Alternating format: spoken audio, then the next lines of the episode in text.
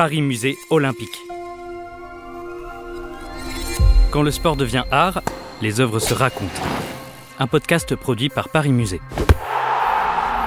Paris Musée Olympique, c'est un pied dans l'histoire de l'art, l'autre dans l'histoire du sport, et le reste du corps immergé tout entier dans une œuvre.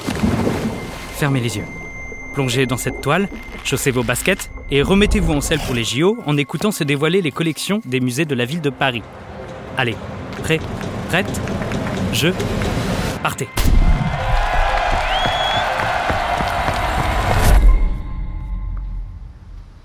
Aujourd'hui, on enfile les tenues des joueuses de tennis des années 30. Bonjour. Ah non, c'est pas là. Oh, pardon, excusez-moi. c'est pas là non plus. Mais où sont les vestiaires des femmes? Bon, commencer le tennis à mon âge, en voilà une mauvaise idée. Bon, en même temps, on est en 1938. J'ai l'impression que ce sport vit une véritable révolution, surtout du côté du tennis féminin. Ah bah voilà, c'est ici. Bonjour. Bonjour. C'est votre première fois sur un cours à vous aussi? Absolument pas. J'ai commencé quand j'avais 12 ans et je vous conseille de ne pas croiser mon service, particulièrement aujourd'hui. J'ai passé une sale journée. Ah, bah désolée, je, je peux vous demander pourquoi C'est pas ça. Mon idole, mon héroïne, la joueuse de tennis Suzanne Langlaine est morte aujourd'hui. Une leucémie foudroyante. Elle était incroyable. C'est elle qui m'a donné envie de jouer. Elle a été championne du monde à 15 ans, championne olympique à 21 ans.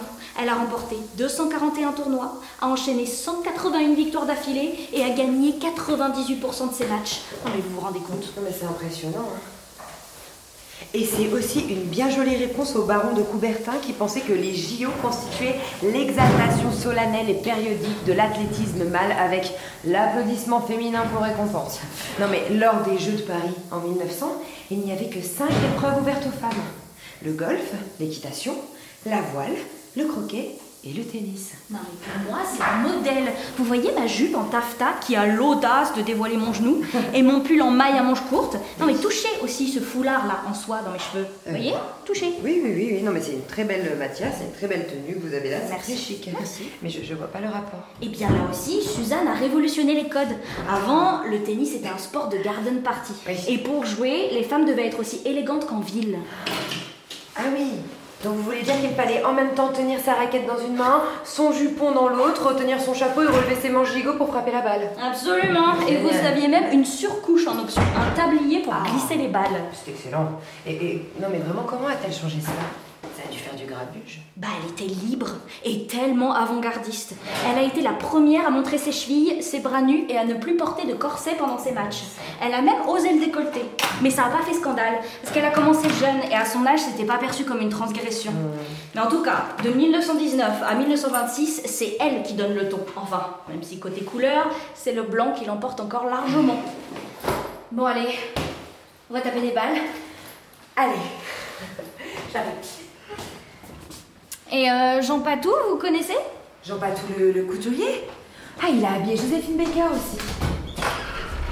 Absolument. Et Suzanne Langlaine. Ah. C'est lui qui a imaginé pour elle la jupe plissée que je porte là. Une jupe en soie plus courte et lavable. C'est une première. Bah dis donc. Suzanne, elle s'est toujours battue en faveur d'une plus grande liberté de mouvement pour les femmes et d'une indifférenciation vestimentaire entre les sexes.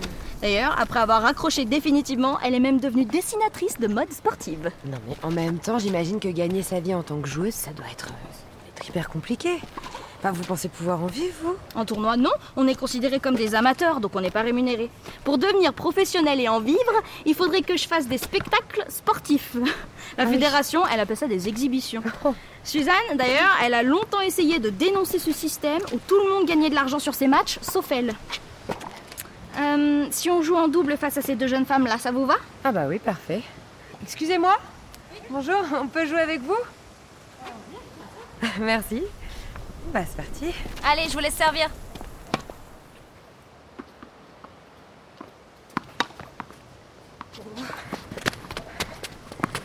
Je me fais balader. Ah, vous vous débrouillez pas si mal, hein Vous me faites penser à cette championne là qui vient de remporter Roland Garros. Oh, Ouais même Mathieu? Bon, moi, acrobate et style Suzanne, hein, mais euh, plutôt du genre euh, pilonneuse de fond de cours. Ah 15-0 pour nous En tout cas, j'espère qu'à l'avenir, on parlera davantage du talent des joueuses que de leur tenue, hein. Eh bien, au risque de vous décevoir, malheureusement, non. Je peux vous parler de 1949. Gertrude Morand, habillée par le styliste et joueur de tennis Ted Tilling, fera scandale au tournoi de Wimbledon. Et euh, pour quelle raison? Eh bien, en jouant, l'américaine laisse entrevoir la dentelle de sa culotte sous sa jupe. Cette tenue est jugée trop courte et contraire au règlement du tournoi qui l'accuse, je cite, d'introduire la vulgarité et le péché dans le tennis. Let's. Et plus tard? Oh, je peux vous parler de 2018 aussi. Sur le court, la tenniswoman américaine Serena Williams portera une combinaison longue, noire et moulante. Une véritable super-héroïne. Et nouveau scandale. Tcha Oh, joli revers Merci. 40-0 Mais est-ce qu'il y a des règles précises? Le règlement de l'association des joueuses de tennis ne donne qu'une seule règle. La voici en 2018. La joueuse doit porter une tenue de tennis propre et appropriée. Mais ce qui ne ferme pas la porte au tissu de sexisme. hein. Oui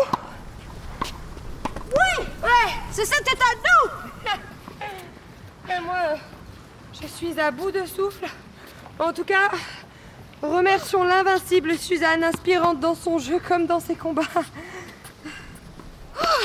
On fait une pause? Oui, oui. Eh, ça vous dit une rasade de cognac en l'honneur de Suzanne Elle se sifflait toujours quelques gouttes entre les sept. Avec plaisir. Et allez, prenons un peu d'avance et célébrons aussi le fait qu'à partir de 1996, le deuxième cours de Roland Garros portera son nom.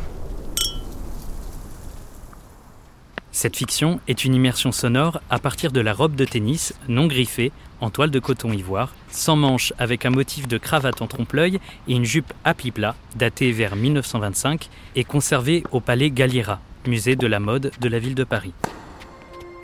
C'était Paris Musée Olympique, un podcast Paris Musée réalisé par Nuit Noire. Cela vous a plu? Découvrez les autres musées à travers Paris Musée Olympique.